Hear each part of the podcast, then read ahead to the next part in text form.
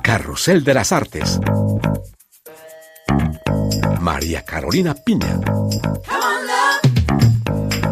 Bienvenidos a esta nueva entrega de Carrusel de las Artes, muy complacida de que estén en nuestra sintonía y hoy les tenemos un programa que saldrá de los senderos del arte convencional para ver otras formas de creación. Descubriremos lo que en Francia se conoce como las artes modestas a través de un museo único, el MIAM de la ciudad de Sète, una institución que en 20 años de actividad se ha encargado de rescatar objetos del arte popular, folclórico o publicitario. El arte urbano es otro protagonista en nuestro programa. Hoy conoceremos el trabajo colorido de MG La Bomba por las calles de París. En nuestro bloque de cine francés nos elevaremos a lo alto de la emblemática Torre de París con la cinta Eiffel y visitaremos espacios subterráneos en El Hombre de la Cava y conoceremos a un cantante que hace un llamado a bajar el ritmo y a vivir más humana y lentamente. Gael Fogg estará con nosotros en nuestra crónica musical. Comenzamos este carrusel en la ciudad de Sète, en el sur de Francia. Allá se encuentra un museo muy particular, el Museo Internacional de Artes Modestas, el MIAM, que acaba de cumplir 20 años de existencia. Y ustedes se preguntarán qué son esas artes modestas. Es lo que nos explicó el fundador de este museo. Vamos allá de la mano de Melissa Barra. Bienvenue, messieurs, mesdames, bienvenue au cœur du MIAM. El MIAM es como un gustoso gabinete de curiosidades. A orillas del Mediterráneo, en el puerto de Set, se encuentra este Museo Internacional de Arte Modesto, único en su estilo. Viejos juguetes, baratijas y figurinas artesanales o industriales se mezclan con pinturas, esculturas e instalaciones de artistas llamados marginales, creaciones que no se exponen en grandes museos o galerías, como lo explica el artista y fundador del MIAM, Hervé Di Rosa. Aquí incitamos a tener un punto de vista distinto. Mostramos artistas y obras que no se ven en ningún otro lado. Hoy en día eso significa ser muy audaz. Di Rosa acuñó el término de arte modesto en los años 90 en oposición al elitismo comercial reinante en el mundo del arte contemporáneo. En el MIAM cobran valor artístico objetos a primera vista banales. Euh, ya sea una obra como el pulgar de César o un juguete gratis dentro de un huevo de chocolate, para mí ambos son esculturas. El MIAM es un proyecto muy amplio que reposa en tres valores fundamentales. Rescatar artistas y artesanos desconocidos, como por ejemplo los que confeccionaron prototipos de juguetes, mostrar obras exigentes a un público que no necesariamente conoce el arte contemporáneo y tener la plena libertad de escoger nuestra identidad. El MIAM cumplió 20 años de existencia en noviembre pasado, por lo que organiza hasta 2022 una exposición denominada Psicodelicias.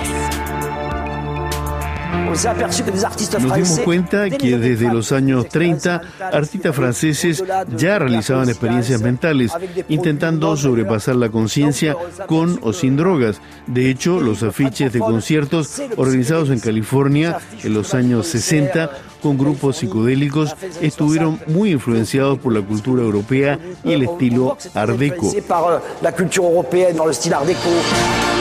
Pinturas del célebre Henri Michaud se exponen junto a las del confidencial Serge X, porque como dice Di Rosa, el MIAM no es un espacio de contracultura. Nosotros somos un punto de encuentro y seguimos innovando después de 21 años.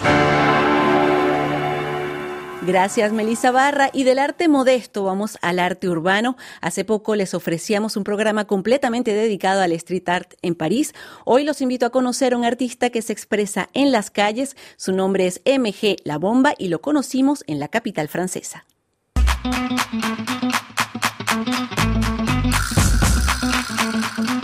Para MG La Bomba, el soporte para pintar puede ser cualquier rincón. Es uno de esos artistas urbanos activos en las calles de la región de París. Llamo Guillaume, pero me conocen como MG La Bomba. Me dedico al graffiti desde hace 25 años, pero dibujo desde que era muy pequeño. El dibujo y el arte han sido una terapia para mí. Comencé en el arte urbano, como muchos, de forma ilegal. Esa fue la escuela para luego saltar hacia la pintura y las galerías.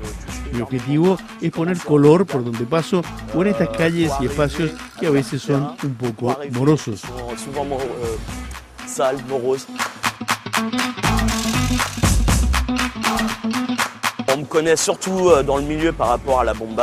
En el medio me conocen por mi firma, La Bomba, un pequeño personaje en forma de aerosol que siempre coloco en mis obras. La Bomba me ha acompañado desde que comencé a pintar en las calles, en las vías férreas. Mis pinturas usan las letras, que son la base del graffiti, pero también hay mucha perspectiva, trampantojos y mucho trabajo de los detalles en mis obras. Hoy en día MG La Bomba trabaja para galerías y particulares, pero pintar en la calle sigue siendo una pasión. Se puede trabajar, pero respetando los lugares y a las personas que viven allí. Al principio, el arte urbano sufrió de una imagen negativa asociada al vandalismo o la degradación. Yo pienso que es una forma de arte espontánea, propia de la calle y que responde a una necesidad de expresión, de decir estamos vivos. Y ese grito puede tomar formas muy bellas. Muchas de las pinturas de MG La Bomba tienen sombras, pero siempre hay un rayo de luz. Mi vida no siempre ha sido fácil y eso se refleja en mis pinturas. Hay mucho gris y sombras, pero también hay luz, como pasa en la vida. No todo es bueno o malo, negro o blanco. Incluso en mis pinturas más oscuras siempre hay un punto de luz que nos invita a ir hacia ella. Durante mucho tiempo fue un elemento que utilicé de forma inconsciente. Necesité muchos años para entenderlo.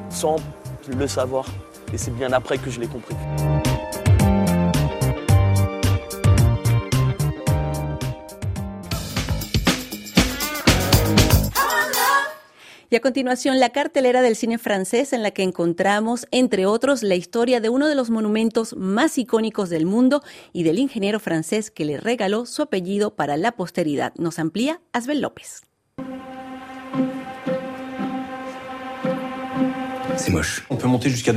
Se estrena en las salas de cine francesas el esperado biopic del ingeniero Gustave Eiffel, padre de la torre emblemática de París.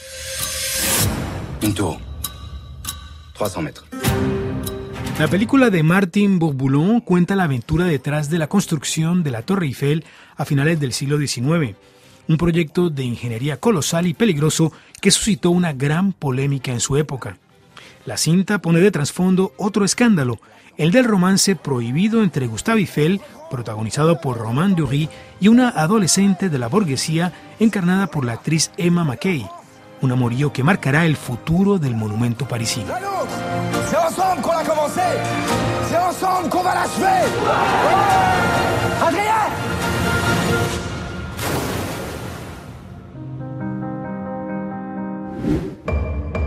On avait dit 9000, hein Je vous règle tout en une fois. Vous savez, monsieur qui a acheté la cave Eh bien, cette nuit, il a dormi en bas. En El hombre de la cava, un misterioso desconocido protagonizado por François Cluzet adquiere una bodega en la planta baja de un edificio parisino. Poco a poco, los vecinos empiezan a sospechar que se trata de un antisemita negacionista cuya influencia empieza a extenderse a los demás residentes. Tu fais juste que poser des questions. Des questions qui dérangent la vérité officielle. Vous avez peur de quoi La vérité. En este thriller psicológico de Philippe Leguay, el conspiracionismo se convierte en el monstruo que pondrá en peligro a toda una familia.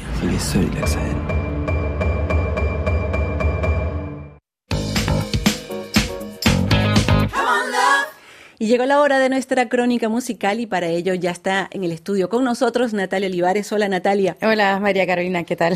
Bien, y bueno, como siempre en la crónica musical tú nos presentas un artista de la escena musical francesa que vamos a descubrir ya mismo. Estamos en el Grand Control, un lugar multicultural cerca de la Gare de Lyon. Aquí antes habían trenes que repartía el correo en el barrio 12 de la capital y aquí mismo está Gaël Fort que nos recibe para hablar de su nuevo disco que se llama El agua de la piel, lo de la po. En ese disco hay una canción que se llama Renunciar. Renoncer. Il y a une chose. Il y a une chose que je me dois de te dire. Creo que renunciar significa en mi caso dejar de querer complacer a toda costa y lograr ser más simple, más sensato, cómo vivir el momento presente en el día a día a mi propio ritmo y asumir nuestro ritmo.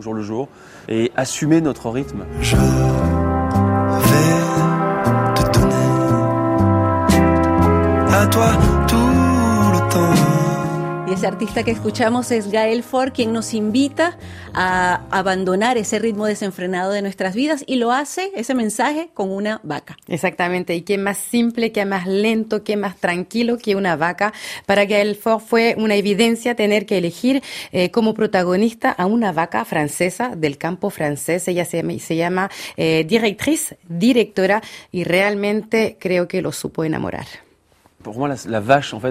Mi historia con las vacas es algo viejo porque mi padre es campesino y tenía 60 vacas lecheras. Ellas fueron mi primer público. Como no me atreví a cantar delante de mis padres, les tocaba a ellas, con mi pequeña guitarra.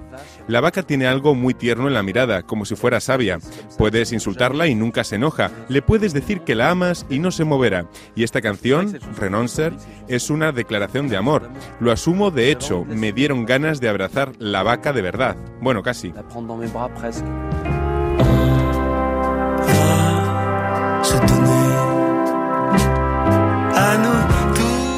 Renoncer con una vaca que parece que es una verdadera historia de amor entre eh, la directriz y Gael Ford. Gael Ford que firma ese disco en curso, Lo, el apo, el agua y la piel, un disco militante, eh, milita por una vida mejor, eh, por la protección de la naturaleza y Gael Ford entrega un mensaje fuerte, actuar ya y no quedarse inmóvil frente a la emergencia climática.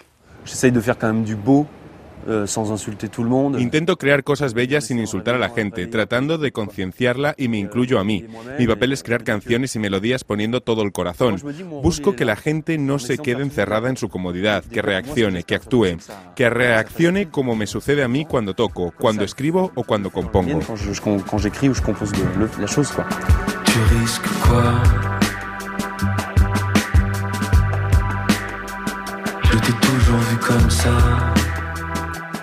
Gracias Natalia Olivares por presentarnos a este cantante Gael Ford y justamente vamos a terminar este carrusel con una de sus canciones Tu risques quoi agradeciéndoles por su amable sintonía los dejamos entonces con Gael Ford. Merci beaucoup. Au revoir.